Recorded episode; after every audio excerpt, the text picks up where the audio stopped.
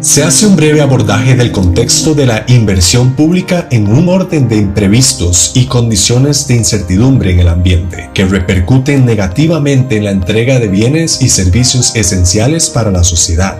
y por ende disminuyen el bienestar de la población generando pérdidas económicas y de vidas, muchas veces cuantiosas. Se reflexiona sobre la planificación del sector público, la gestión de riesgo de desastres y los niveles de resiliencia que deben primar a nivel de políticas públicas y de capacidades y empoderamiento de la ciudadanía para atenuar y reducir el impacto de eventos o peligros que pueden suscitarse en un territorio, resaltándose en este caso el COVID-19 como nuevo evento de estudio y de aprendizaje para el futuro.